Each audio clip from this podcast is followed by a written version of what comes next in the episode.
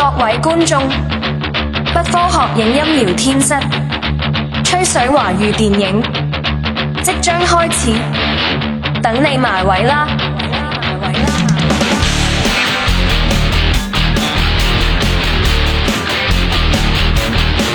！Hello，大家好，欢迎光临科学影音聊天室。呃，本期就是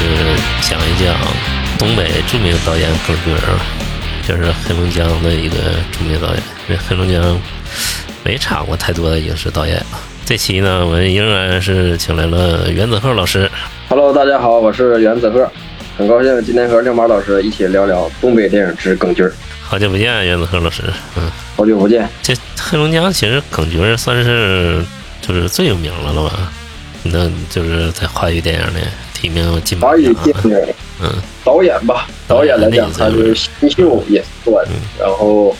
这个作品，这个从他的出道来讲，产量也还可以，然后也也是能得到这个电影审美的一个提升的一种影片，他还是不错的。耿军是鹤岗人是吧？对，零二年开始拍电影。你第一个看的电影是哪个？锤子镰刀都休息吗？是对，锤子镰刀都休息，当时看这个老震撼了，我感觉。嗯、那时候上大学，嗯，他那时候还没拍那个长片呢，是不是？没有，就是张献民，北京电影学院有个教授叫张献民。嗯这张献民呢，他就是原来在国外留学，留学归国之后在电影学院去教书。他的研究方向就是中国独立电影。就独立电影的意思就是自己掏钱、自己筹钱、自己拍，不受什么资方的限制嗯嗯啊，表达空间大。但是呢，你制作的这个容易很容易中断，然后宣发也没有啥渠道，拿龙标更是不可能的事儿。所以说，张献民呢觉得当时中国有大量的人在做这个事儿，比如说当时沈阳拍纪录片那个王兵，就属于比较典型的一个啊，王兵是那个沈阳的呃铁西区那个是不是？铁西区，对，讲东北下岗的，对，嗯，他一共拍那个拍了多少小时？啊很长很长的一个，很长很长。嗯，一个纪录片，在国外，在国外也挺厉害的。这纪录片在国外其实很受观众青睐，而且他这个后来我看他说的时候是自己就用个 DV 拍的。对，耿军其实写的也是这种，但那不是以记录的形式嘛。张献民当时发现他的时候，他就把耿军的早些年的片子就已经纳入到独立电影的一个范畴了。比如早期他耿军也拿 DV 拍摄，比如说烧烤什么的，记得有这样的片儿，但是网上已经看不到了。嗯，他之前耿军还拍过一个叫《青年》吧，零八年时候青年烧烤这都是早些年的，比《锤子镰刀》要早，啊，要早是吧？嗯，要早很多。但是他这些片子只能在影展上卖票那种能看，网上是没有资源的，他自己在自己手里。网上能看到的呢，就是《锤子镰刀斗酒喜》、《轻松加一块》，还有拿龙标那个东北虎，嗯 就这么。他那个这两个片儿，就是《青年》和《烧烤》，这个都是也都是那什么，用那个 DV 拍的，是不是？对对不是不是用那个，就不是用专业设备拍的哈。对，像那几年像有个 DV 也很不错，就像零几年的时候也很贵，也几千块钱买一台。然后他真正说是就是出名是《锤子镰刀多学习》，因为得了当时金马奖的最佳短片儿了，是不是？对对然后他那个这些前几个短片儿都是前几个长片儿就是《青年》《烧烤》啊，都是在那个鹤岗拍的，跟他们那个一众那什么支持他的朋友是吧？张志勇啊、薛宝鹤啊。对对，你第一个看的就是《锤子镰刀斗秀喜》，《青年》和《烧烤》对你看过吗？没看过，这其实错过了，因为当时在北京有一个独立展映，在嗯酒吧，然后就有这么个片子，好像张献民他每年都会做一个单子，叫片单，就非常受关注。他一般发片单呢，就这个片子就基本上就能就能起来。而张新民就好几次把耿军的片子纳入片单，一纳入片单就可以办影展，办影展的话，就像象征性收点几十块钱门票。然后我估计耿军的这个影响力吧，也是从张新民他列入片单开始去做，而且当年做东北的这种黑色幽默电影没有人做，张猛算一个。嗯张的前面张猛算，范伟演的几个片子是不是也是他导的？当时我看对，那个叫《耳朵大有福》嘛，那是耳朵大有福，第一部第一部茅电影。茅嗯坑一个蹲。张猛最早是导春晚的，就像咱们看那个呃赵本山演的几个什么心病啊嗯什么的，都是都是零五零六年那几年的春晚小品，都是他导演，何庆魁编剧。啊啊后来转战的电影就比较成功了。然后呢，可能我猜啊，耿觉可能也受到张猛的一些启发。你看他风格很像，你看王千源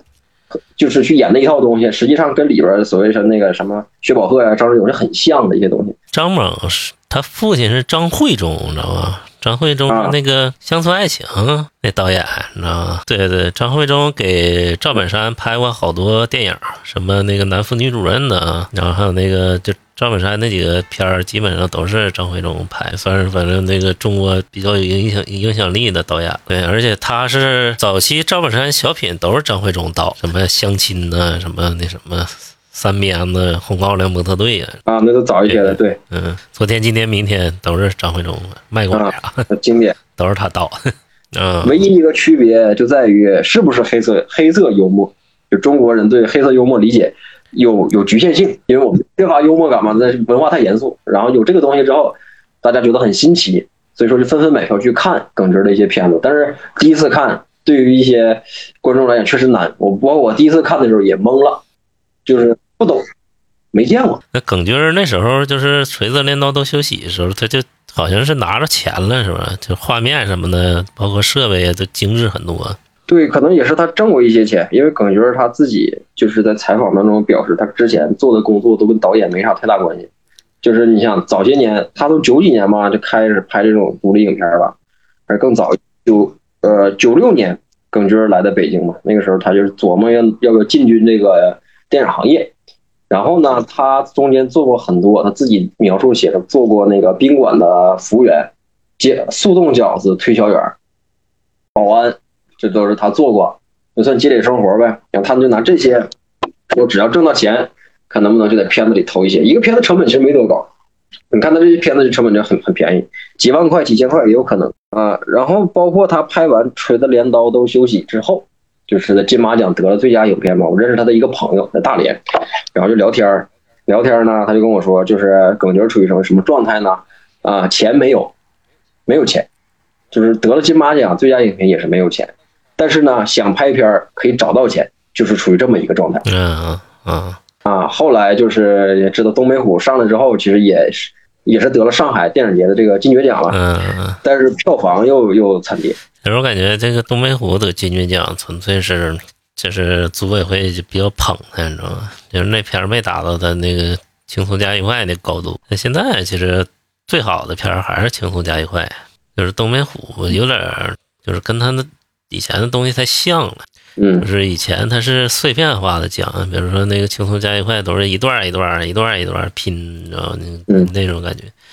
然后呢，东北虎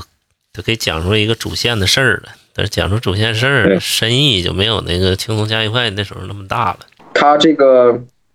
片子《东北虎》嗯，他找了一个比较流量级的啊，是张宇啊，张宇一般独立影片不都找他吗？对，张宇，嗯，大片儿座呀，对这些，啊，玛丽嗯，对，然后当时前期宣发做的很到位，他们的经纪公司叫黑黑什么？黑旗啊，就是什么黑黑什么，他有自己的经纪公司，不是他开的，但这个经纪公司签了好多导演，包括那个像焦糖麻会那个叫邱彤彤啊，是跟他耿直一个公司的，嗯。嗯，就是这个公司就特别擅长出。那你看之前的他这些呃片子，比如说烧烤，他在法国、德国南特电影节和鹿特丹电影节，青年也是入围过，提名了这个罗马电影节，嗯、包括后边的金马奖之类的。那你就看他这个经纪公司实际上找的是定位是很准确的，所以说他东北虎一定是有有一些力量去推他往上走，但是观众肯定不买账。对对对，就出这个状态啊。锤子镰刀都休息，他他没有一个剧情的一个主线，嗯，就是他没有一个完全的一个故事，他就是说轻松加愉快的时候也是，就是很明显的故事主线是找不出来的，是不是？对，没有没有主线，啊，他就是讲这个村子里都是有两个两个坏人嘛，都是做坏事的人嘛，嗯然后一个做坏事的找另一个人做坏事，团结一起做坏事，但是他们这种做坏事呢又没有那个胆儿，嗯然后就他们往往就做不成坏事，完了就总觉得像做傻事儿，就是这么一个荒诞的一个剧，就这么一个东西，啊。然后更多的呢，其实你为什么在台湾会得奖呢？就跟那片名有关系。你看那从片名就能隐喻点啥，然后可能觉得看这个肾上腺素就飙升了，然后就可能给了一个奖。这里边有一个就是他们呃有一个念圣经的那个角色嗯嗯嗯，啊，就是那个什么呗，就是那个轻松加愉快里面也是他，是不是？也是他嗯，对，就是他这个人的演员就这很特殊嗯，他就老演本人就是这个？啊，本人好像就是这样。据后来幕后检，就本人他也是这个这个样啊，啊，说这个就是比较真嘛，就能够抓到那个。而且我记得锤子镰刀都休息，它背后是加了一个小孩儿在东北乡村去跳舞，大概这个意思呢，就是指他是是不是留守儿童啊，或者东北衰落呀、这个主题从侧面这个反映出来。啊小孩跳舞高兴蹦，他是喜的，实际上没有人陪他玩儿，啊都大爷大妈看他。啊，记得当时有是这么个桥段，然后他就是包括他写那个鹤岗那些煤炭厂啊，有煤没有人呐、包括天气雾灰蒙蒙的雾霾呀，他炕头里烧烧那个烧煤做饭什么的，都是当时没有人提东北很荒凉嘛，就从从他这开始提东北非常荒凉。对对对对，包括他后来轻松加一块也是这个基调了，对，就是是我记得有些台词就是都是对，非常经典的一句叫什么“都荒废了对”。他们有一个片子，这个台词讲“都荒废了”。那荒废就这很很简单嘛，就概括东梅已经共和国长子了，呃共和国长子，呃，失去了光环之后，不就是都荒废了吗？原来就盖的那些东西都没有了，没有人用。嗯然后那个就到那个轻松加一块了，轻松加一块后来也是入围金马奖对，入围金马奖啊还获得圣丹斯电影节评委会特别奖，当年也挺风光的。但这个轻松加一块当年好像没拿上龙标，是吧？呃，没有他就是轻松加愉快是，我记得是当时我看直播了，就是金马奖那年的时候跟看直播，直播的话，然后他们和梁龙啊，还有谁，挺多人一起去的，啊，一起去的，一起去的呢，反正挺风光当时，然后梁龙还在台北演了一场这个《二手玫瑰》，嗯就演出嘛，演出之后，然后台下台台湾观众就发弹幕说你们大陆人是不是天天都听这个？轻松加愉快就是，其实就是锤子镰刀都休息的一个拉长的版本，知道吧？长改成长版对。了啊，但是它嗯、挺受金马奖青睐的，然后说又提获得了一大堆提名，然后包括把《二手玫瑰》都整到金马奖舞台上去了。就是有流氓，还有这个迷魂香皂，对对对对。对，还有假和尚，嗯，对，那个那个片子，然后要偷树，对，还有那个基督教和和尚假和尚，呢？还有腐败的警察什么的，片儿好像也没拿着龙标，现在下都不好下了。对，其实也没啥，就是他这个他的片子典型的一个特征就是词儿少，画面多，画面长，就是这典型特征。你要去真拿龙标这放出来，其实也会诞生出很多的过度的解读。他这个片子就是为过度解读准备的。他拍他拍的风格挺冷峻的，嗯？有点像那个对欧洲那种风格。对，东北的这种电影文化吧，其实走不长，就是按这种风格来讲走不长，因为你最终是你要面向市场，那就是故事性必须强，技法上还得达到。如果是纯艺术呢，嗯，那你就得是不断的去做短片，积攒到相当一定的程度之后，再做一个惊艳的长片。这种就是因为因为观众没有被教育到那个程度嘛。你不像说欧洲开三大，我说上十个文艺片儿能开票秒没，你说咱们上十个文艺片儿没有人买账这就是当代独立电影非常难的。而且他这个就是到东北虎的时候，就是有一个完整故事线了，他这缺点也暴露出来了。嗯，他就是整个讲的故事非常不圆满，知道吗？嗯，讲一个婚外情的事儿。其实他当时想拍的时候，就是他那个老用那个演员嘛，叫张志勇嘛。张志勇，当年是东北虎怎么回事？说张志勇那狗让人给偷了，让给偷了之后，就是他就是想抓这人，抓这人，然后后来抓住这人了，然后之后知道，然后这人把这狗给吃了，你知道吗？啊，就是他为狗复仇的这个故事，你知道吗 嗯后来把这个故事就是写成剧本，演变成这这现在东北虎这版本了。对对对，我看他那天写过，而且他前期宣发也是非常到位的，很多人非常期盼这个片子。放上映推迟一年，这个片子比正常原定计划推迟一年，赔那就是赔。但是这资方呢，他就是叫东边不亮西边亮，那个什么什么焦糖麻会那边得了，这边，但是那那个好像票房也一般，就是也没上，这个到只能是没上，那没上嗯，对，没上。嗯，嗯，就像只要收回成本比较难，但是这种片子它可能又不是给现在的观众看，过十年二十年，像以前那个片子《公民凯恩》，当时也不是拍拍给当时的人看，对对对对，拍给一百年之后的人看。嗯？你当一百年以后、五十年以后，很多人达到那个审美了，你就理解这东西是啥了。对，那咱还得练梗球，估计就是再再拍拍，应该就是那什么回家了，因为他不是科班出身，是不是？嗯，对。但实际上，大概从第六代以后，科不科班已经不重要了。你会发现这个问题，从王小帅、姜文开始以后，你不出为啥没出现第七代了，什么都有了。然后你当六七代结呃六代结束以后呢，就是出现了一个呃，就是就是黄金期嘛，很多片都能上嘛。然后后来就短视频就来了嘛，就大概就是短视频和第六代之间又夹了一点点，更就是应该嗯，这这一波人。啊。耿军应该是他也从业经验就是非常少，他应该是之前好像从来没在那个剧组里待过，是不是？好像没有，但是他好像在电影学院做过旁听，啊，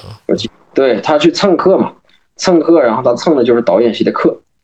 蹭导演系的课呢，那个时候他去的早，去的都是因为学导演课得一定学电影史嘛，中外电影史，比如说他当时学什么地雷地雷战呐、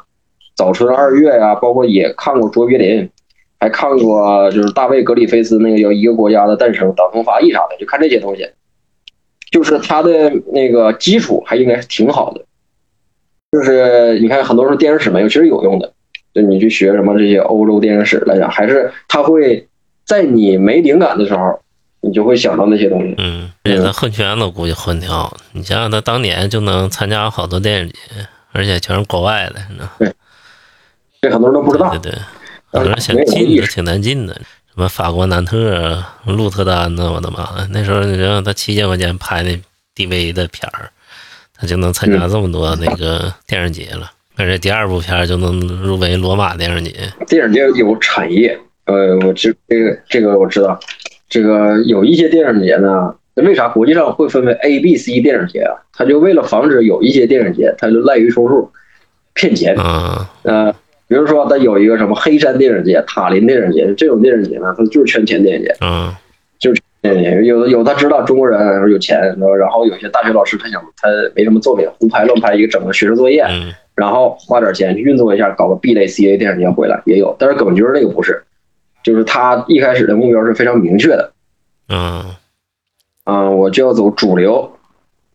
嗯、就是主流的独特、独立的电影。嗯嗯，然后他自己呢，他又非常喜欢看小说和看那个电影，这是他自己的一个爱好，就是他自己纯从爱好出发。然后他拍的第一个作品叫写的第一个剧本叫做《山楂》，那时候鹤岗不是有煤矿吗？煤矿不总塌房嘛。然后他写的这个剧本就是讲说在矿区，然后有一个外来的那个工人被排挤了，就是这么一个。那这个片子上没上？后来我没看过，我就只是听说有这么个事儿，然后我就想起有点像那个盲井嘛，当时不写的这个挺像的，都都写这个事儿嘛。王王宝强演那个盲井，嗯，然后后来他觉得是不是有人拍了盲井以后再改一改，然后又写了个剧本叫《散装日记》，然后这个就写当时在鹤岗有很多男男女女就是下岗了，啊，没有事情干，然后他就是被呃情感上也没有依托，完了又身体又生病，就是他这个是做《散装日记》呢，是作为他的一个未来电影风格的一个主线。你从《散装日记》的剧本当中就可以看到，他未来有很多的人的原型都出现在这儿。嗯，然后呢，他在零三年的时候，零三年的时候那时候 DV 特别火嘛，人手就有个 DV 啥的，那就是挺牛逼了。那 DV 那个时候，他他觉得这个东西是他一个转折点，然后去参加了一个当年的 DV 论坛。这个论坛上就是我刚才说，他认识了北北京电影学院的这个张献民。对，张献民留学是在法国，法国也是电影的起源地嘛，就是从那个叫什么来着，就火车进站那个工厂大门那个啊，古米埃尔兄弟。对，一般说留学作者电影、文学电影都在法国诞生的。然后他就和张献民就觉得这两个人一见非常有缘，然后张献民推他上，一步一步。张献民这个人就是可以在说在中国独立电影上非常独特的一个人，非常独特的一个人，推动了好多的独立电影而上。后来张献民就问他，张献民说你你那个你是哪人？他说我是鹤岗人。张献民就是说，就是之前把这片子送给了一些人看，那评委看了都觉得挺好，嗯，然后张献民呢就不是太喜欢他的学院，就电影学院里边一些学院派的东西，他觉得那东西就是不贴近生活嘛，他觉得耿军这些东西，他虽然不是，呃，虽然不是这种学院的，但是他这种非常贴近生活，小人物看了是非常有共鸣的，底层这种。然后我还找到了他的散装日记的一个剧本，实际上都不符合电影的格式，也没有具体的人名。比如说，他有一个桥段，就镜头四，说两个人坐下来喘着气，甲说走吧，不早了，叹号，乙说走，句号，完了，没有了。就是他的写的东西也是比较简单，但是他执行力很强，他能把这东西做出来。嗯，散装日记的 DV 拍摄成本不到一千块，他对独立这些导演其实挺有启发的，就是内容比形式更重要。你花一千万和一千块钱，最终一千万不一定能拍比一千块钱的。对对对，对他这个，我就是我觉得就是近几十年嘛，可以这么说，就是独一无二的，就是这这这套路子，他赶上一个黄金期了。从一九年底再往后，基本上就是没什么出路了。你就是相当于什么呢？我这个水从水瓶子上往外冒，我想从那个水从地捡起来又捡不起来了，干了。啊，现在就是你要么华语电影的独立电影，你要不从走主旋律。你拿龙标上，假模假样卖票，要么呢，你就是说我就想表达自己，有钱的也好，没钱的也好，我表达自己，那我就是往外走，走往外走，就是开弓不不是要回头箭嘛，出去你就回不来了，就是这种，死死胡同，就是一条路，你就翻墙出去，你想回来你不一定跳来了，铁网已经住了，看不到了。你看前两天就大家吵一吵那个叫胡波。逝世五周年嘛，但是其实你自胡波去世以后，也没出现太多类似于胡波这样的人。就是其实他写的文学性挺好，你看看他写的书嘛，嗯，他写文学性真挺好。但是他我看他跟王小帅那个就微信那对话了，其实王小帅我感觉说的挺对的。你真剪那么长四小时，是不是这事儿上映真是挺成问题？他就是陷入到一个啥呢？就是他应该像耿军一样，就是我这个东西呢，如果在国内上不了，或者我根本压根儿就没想过这个事儿，国外大有空间。你再比如说这个，他认识张献民以后，《散装日记》就算完成了嘛？完成了之后，耿军的第一部长片不是《东北虎》，就按早来讲是零三年有部片子叫《烧烤》，这片子看不着哈，《烧烤》。然后他是这个，当时有一个新闻的报道。叫两个外来打工者没有钱回家过年，于是绑架了一个陪聊女，啊，然后呢，当时耿军的存款就七千块钱吧，然后也机器都没有，麦克录音的也没有，就是借，有时候是跟人借的，然后在北京拍，就在石景山的一个平房，然后他有些朋友像梁龙，以前不都玩乐队嘛，零三年那时候像二手玫瑰啥可能也没太出来，然后就是可能借些朋友玩乐队的，那那乐队不都住叫什么北京叫什么什么村儿树村儿。啊，可能也我猜是就类似于那种的东西，然后当时借个大院就给他拍电影，演员有三个，然后两个，呃，有两个男主呢是乐队的鼓手，然后还有一个女孩就是这个找的群演，嗯，总共剧组加上耿军加上演员再加个制片五个人花了五千块钱，啊啊，后期怎么做呢？就后期制作怎么做呢？有人问呢，他说当时还不知道，不知道怎么做啊。这片子后来赚了，烧烤这个片子后来赚了，因为。张献民看完特别喜欢嘛？你刚才说那个路子，就是其实就是张献民，他把这个片子就就投到海外了，完了入围了南特和鹿特丹，然后还卖了 DVD，加上版权卖了三四万。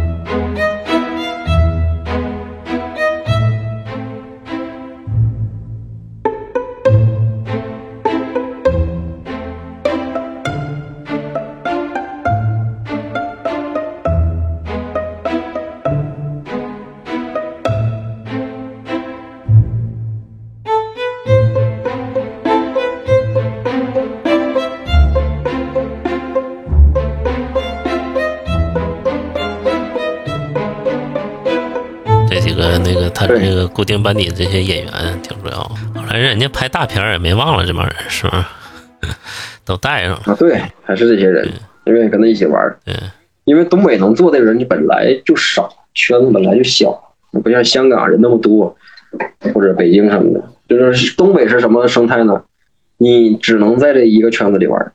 玩臭了你就玩臭了。嗯。北京什么圈太多，这玩臭换下一个，厉害吧？然后第二个长片叫《青年》，嗯，然后还是张信。做嘛，啊，张新民那时候做一工作室，然后就是花了十万块钱，不是我爬楼了，摄影机，发展摄影机之后，就是然后今年呢，这个给我见过这个海报，做这个叫就是一个人坐轮椅上，脑袋缠缠那个，然后他写的第二个交代叫青年，然后青年那时候就是也是鹤岗这边人，就有人有的人呢，这边人呢，有英国留学的人呢，因为失恋，我给你做制片人，然后他就喝农药了，是吧？自杀，嗯，然后那个后来也有人呢，就是就说这个互相打。打仗，呃，烧烤已经算成功，也有人呢也是更再成功的，那你实地，然后再相当于坐电梯往上坠楼了，嗯，然后这三个人呢都是就这个片子的原型都在社会当中可以找到，其实都是耿直自己的朋友，嗯，然后他这个朋友张献民呢对这三个人特别感兴趣，然后他就给他在电影学院找了一个特别专业的一个摄影师和录音师，器材也都供，然后吃喝住啥的也都在耿直那块儿，嗯，就这么拍，然后拍这个青年的时候呢。这个张新民也到场，到场然后就把这个剧组给搭起来，就是完全供耿直创作，花了十万块钱，花了十万块钱呢，张新民出，张新民出两万，耿直自己出了八万块钱的积蓄，哎不对，八万块钱是耿直自己的钱，两万块钱是他爸爸妈的钱，设备和人儿都是张新民给找的，啊，又出现了一个问题，就是没有钱剪辑，就是这么的。然后后来这个片子好像也入围了，入围了什么？他这片儿也是拿 DV 拍的，是不是？这就不是了，这片儿是拿专业的那个电影学院找的那些电影学院的这个。看他那画面好像就是一个高清摄影机，反正也不是搁那个当时特别正规的电影设备，是吧？这片儿看不着，但是我都是看简介，有人去讲，写文章去分享。这些，这有机会啥时候他肯定在北京要再放的话，你可以去看一看。这个反正现在拍片啊，尤其像耿军这种，有的长片可能一拍拍一年两年这种，换一般人顶不住。就这种没有资方支持的剧组，随时可能断，就他能坚持下来，就说明他很厉害了。对，他几千块、几万块拍一年半，你就是一年半我不拍片，光吃喝一年半十万块钱不一定够啊。嗯，这么些人，还是有人支持他，有那个公司支持。挺难，感觉挺难的。就是他能做起来，也是他除了外部机遇来讲，自己自己也是真喜欢。对对对，也是真喜欢。嗯，真喜欢。这个就是印证了心理学那个嘛，就是产生了心流嘛，产生心流，啥困难都不是困难了。而且人家是专门搞这个，是不是？一旦你成名了之后，你想想拍啥都拍啥。其实他现在要拍个电视剧，我估计支持的人也挺多的。拍个网剧啥的。对对对对。嗯，现在他好像又拍短片去了，应该是国外资金给他拍的。啊，别的镰刀都休息，在在这个金马得奖以后，给了十万块钱台币，你大概算算这是多少钱人民币？啊嗯，两万啊，合合计算了两万人民币。然后短片呢，当时就在这个爱奇艺上，爱奇艺上呢没点，呃，只要有人点了，点进去了，通过广告的分流能得到两块钱。嗯，那赚了赚赚十万块钱，这个锤子镰刀都休息，后来就投入轻松加愉快，相当于他每一部片儿的前一部赚的钱全投入到下一部，手里是没有钱的。我觉得还是有资资方支持，是不是？要不然他那个后面那个片儿就没法投了，因为他东北虎就是资方，对他整个就是他走的路还算比较平顺的，你要搁现在就是更难一点。你就看现在吧，First 现在都被垄断了。你想想，这整个他今年那个，对你说获奖名单里出品的都是大咖给出品的，曹保平啊，对啊，然后说还有谁？这些人对对，就就这些姚姚姚姚晨啊，嗯，王虎出品的都是他们，就基本上他们垄断了。耿军呢，然后这个一八年十二月份嘛，就是东北虎刚开始拍。嗯，但是他他第一次也驾驭这么大型的一个片子，然后摄影组呢和这个制片组就有矛盾了。嗯，就是可能也是因为这一个是人多不熟悉，或者是因为什么原因，然后这拍完之后打起来了两个组。啊，那你说这刚开是刚开这个十天多，为什么能打起来呢？然后呃，就是完了这个耿军呢，他就去劝架。去劝架，然后耿军就是就说嘛，说今天发生什么我不问，我送你一瓶酒，天天儿挺冷的，然后你跟摄影这哥们儿喝喝酒，嗯，就拿酒把事儿给给调解了，这是中间一个小插曲，嗯，然后请的玛丽呢，玛丽是做这个孕妇，嗯，对，然后做做做这个地方演的挺好的，然后完了，玛丽呢，她是怀着什么心态？她不是奔着腕儿去的，她觉得耿军既然这么有深度，她是说我奔着学习的，这个为了艺术我才来，嗯。然后马丽自己自费给剧组所有的人就买了礼盒，这个礼盒有保温杯，有护肤品，有电动牙刷，然后就是这些钱，马丽自费掏腰包掏了十几万。对，因为找马丽演那个文艺片太少了，对，都喜剧嘛，嗯都是想想换一个形象。对对，换一个形象，他再有他自己没啥代表作，你知道吗？就是一个《夏洛特烦恼》，其他的没啥。对，他跟沈腾呢，就是量级现在就没法比，因为沈腾作品多，所以说他奔着耿军去，就寻思拍一个能得奖的一个好电影，给他履历刷新刷新。耿军是这样，东北虎结束以后，这不现在属于就是完结了吗？完结以后呢，他的下一部电影叫《刺客与明信片》，什么长片吗？短片吗？长片叫《刺客与明信片》，改编自沈阳作家这个这个作家叫刁斗啊，然后也是一个东北犯罪类型的电影，我可以期盼一下是不是下一部的《白日焰火》，看能不能超越刁一男啊？题材比较特殊嘛，这个导演功力得练，还是大量的怎么说呢？大量实践吧，嗯，然后大量的电影电影电影的是电影理论也会，电影理论实际上有时候跟电影实是那个拍片是脱节的。反正就是我们期待一下吧，期待一下下面这个片子叫《刺客与明信片》，看看能不能 PK 一下《白日焰火》是吧？《白日焰火》我自个人比较喜欢。他这是估计又拿着创投大奖了呗，有钱拍对，但是这个这个事儿呢，大概什么时候报道的呢？一九呃二一年，去年就是筹备的，这到现在筹备成什么样？可能是因为疫情的原因，暂缓吧。然后这个有耿军说呢一句话，叫“能拍出讽刺的人都是善良的人那这个故事挺荒诞的，我的妈，挺适合。”。对，你可以看《刺客与明信片》啊，到时候我们可以关注一下。一九九九年，互不相识的一女两男因为连环刺豚伤人案产生了关联，他们开始解决各自的问题，为刺客和明信片一起忙碌了起来，整的挺荒诞。没有故事性吧，就是它的去故事性嘛，嗯去中心化、去故事性这种。其实去故事性挺适合的，希望黑龙江导演越来越好，是不是？祝东北导演都能够找到一片自己的天艺术天地，祝福他们吧，祝福。到时候买票支持一下。嗯，好，